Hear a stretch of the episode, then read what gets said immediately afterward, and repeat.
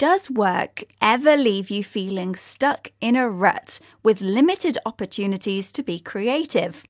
To thrive, you might want to increase your brain's flexibility. But is this even possible? And if so, how? Most jobs require the ability to problem solve and cope with challenges, at least to a certain extent. Imagine a teacher who has a new and very nervous student in their class.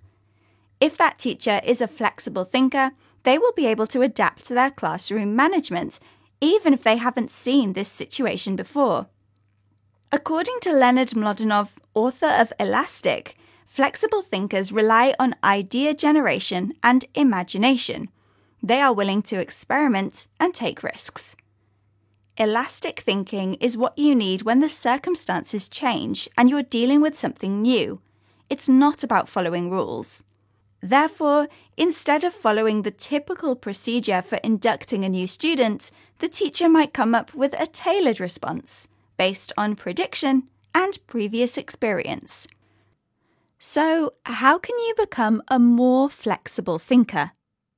According to Dr. Lisa Feldman Barrett, it's all about exercising the brain. One way of doing this, she says, is through exposure to a variety of experiences, which make it easier to adjust to new situations. A lot of companies now consider flexible thinking in the workplace, especially when it comes to design. Workspaces may have couches where workers can lie down and relax, giving them the space to come up with and process new ideas. Mlodinow says it's very important to take time to daydream, listen to ideas and concepts you disagree with, and spend time doing activities outside of your comfort zone. This will help you understand multiple points of view and therefore blossom in many different aspects of your career. So, if you want to make a change, you can become a flexible thinker too, with a little practice.